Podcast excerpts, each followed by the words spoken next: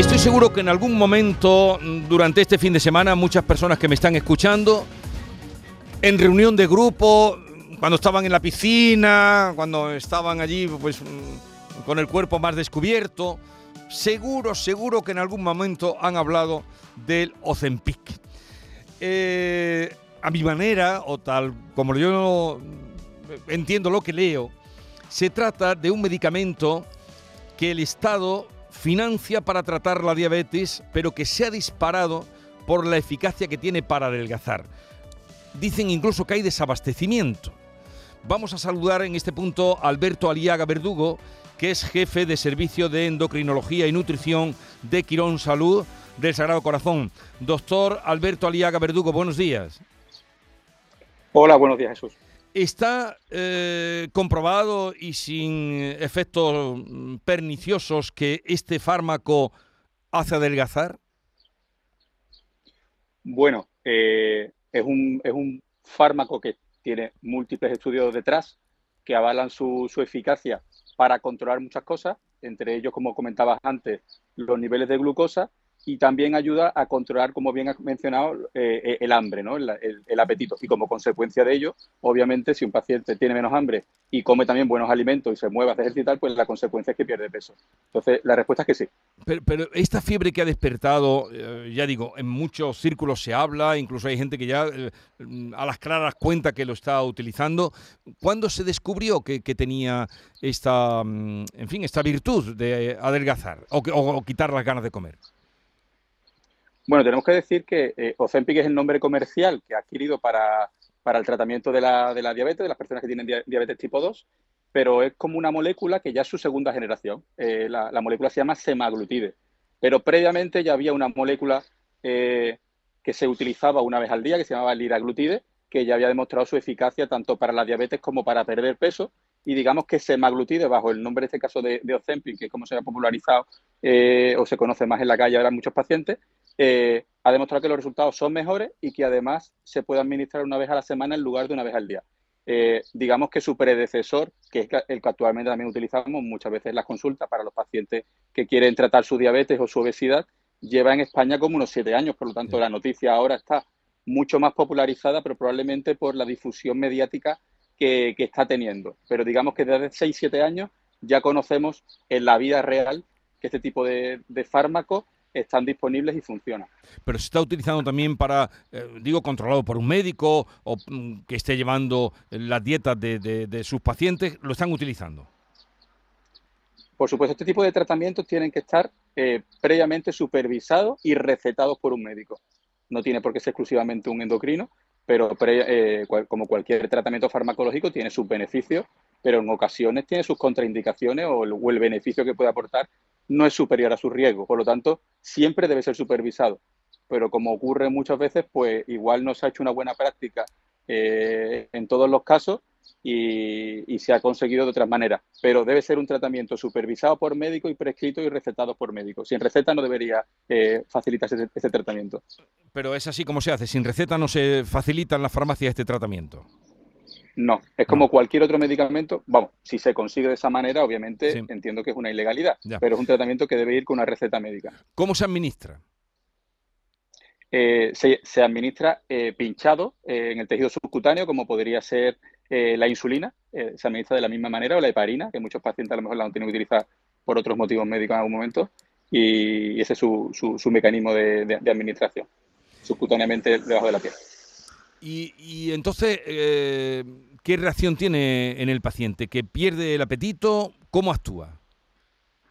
Sí, este, este esta molécula o este, este, fármaco lo que intenta es imitar una hormona que nosotros ya tenemos, una molécula que, se, se, libera o se fabrica en el intestino del ser humano cuando está comiendo, cuando ha terminado de comer. Digamos que de alguna manera el intestino detecta que hay comida y dice, uy, pues ya tengo las calorías que necesito, voy a avisar a mi cerebro de que busque, eh, emprenda menos acciones para buscar comida. Entonces eso tiene diferentes, eh, viaja por la sangre y tiene diferentes objetivos, diferentes dianas donde actúa. Una de ellas, por ejemplo, es el páncreas, que le ayuda a liberar insulina y a, liberar los niveles de glucosa, que un poco fue el origen del descubrimiento de estas moléculas. Pero se ha visto que también tiene esas dianas pues a nivel del cerebro, donde está nuestro termostato del apetito, y ahí le dice, oye, pues si tenemos ya suficientes calorías, tiene sentido que busquemos menos eh, alimento en nuestro medio, ¿no? Pensando un poco vista antropológico. Pero después se ha visto que también puede tener otras dianas eh, positivas a nivel de tensión, colesterol, incluso a nivel neuroprotector, eh, a nivel del hígado graso, etcétera. Pero sus principales funciones que, por las cuales lo hacemos son para, para controlar los niveles de glucosa y para el termostato del hambre que tenemos en el hipotálamo, en el cerebro, para controlar lo que es la ansiedad o el apetito por los alimentos. ¿Usted, doctor, lo ha utilizado en tratamientos a sus pacientes? Sí, eh, en principio, el único tratamiento que hemos utilizado en pacientes con diabetes tipo 2 ha sido Zempic y otros muchos que hay en este, eh, o algún otro diferente que hay en esta, en esta línea, pero en pacientes con obesidad, eh, en principio, como solamente tenemos como comercializado en España liraglutide, bajo el nombre de, de Saxenda, eh, es el único que, recomendamos o recetamos a los pacientes que entendemos que lo necesitan o les puede ayudar. ¿Y han obtenido resultados sus pacientes? ¿Han, adelgazado? ¿Cuánto puede adelgazar una persona con este medicamento?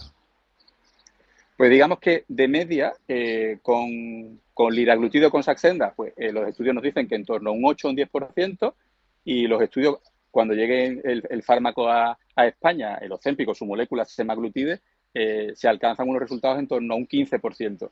Pero hay que decir que esto siempre debe acompañarse de recomendaciones o un seguimiento nutricional, recomendaciones de actividad física, incluso apoyo psicológico, si, el paciente lo, requiere. Pero si lo utilizamos como una, una medida única, probablemente los resultados no van a ser los que, los que se comentan o los que estoy comentando ahora mismo. es que se habla, usted lo habrá oído, ayer mismo había un reportaje en el diario El País, amplísimo, donde salían algunos pacientes que habían adelgazado 20 kilos y cosas así. Sí. Bueno, al final, a nosotros nos gusta hablar muchas veces más en porcentajes, ¿no? Porque, bueno, 20 kilos eh, en, una, persona de, 70, pues obviamente eh, es un porcentaje muy elevado e incluso habría que plantearse si es por un fármaco o por un problema de salud, ¿no?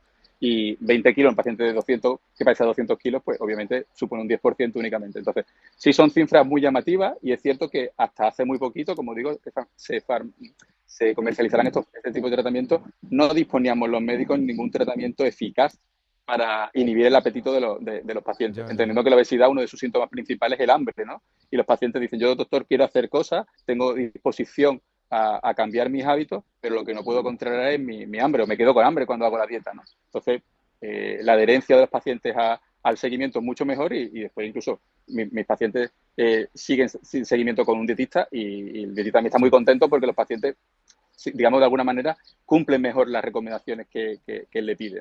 Y en una persona que no tenga, no tenga azúcar, bueno, azúcar tenemos todos, que tenga sus parámetros normales, eh, ¿puede también utilizarse este medicamento?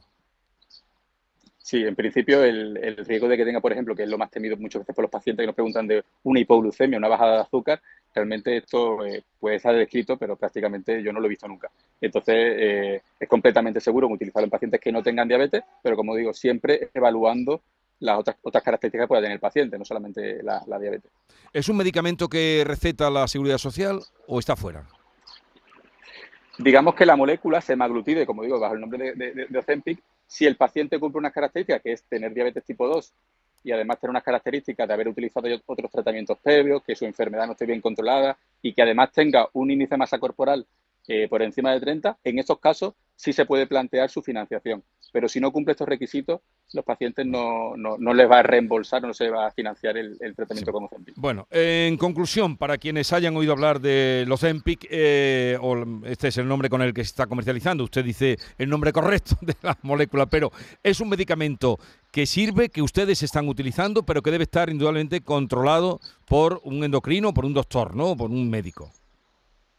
Correcto, es muy buen tratamiento puesto en los pacientes correctos, pero eso debe estar supervisado previamente por un facultativo, por un, por un médico o una médica y eh, en ese caso plantear si el paciente lo puede utilizar, pero es un, es un buen tratamiento, es un muy buen tratamiento.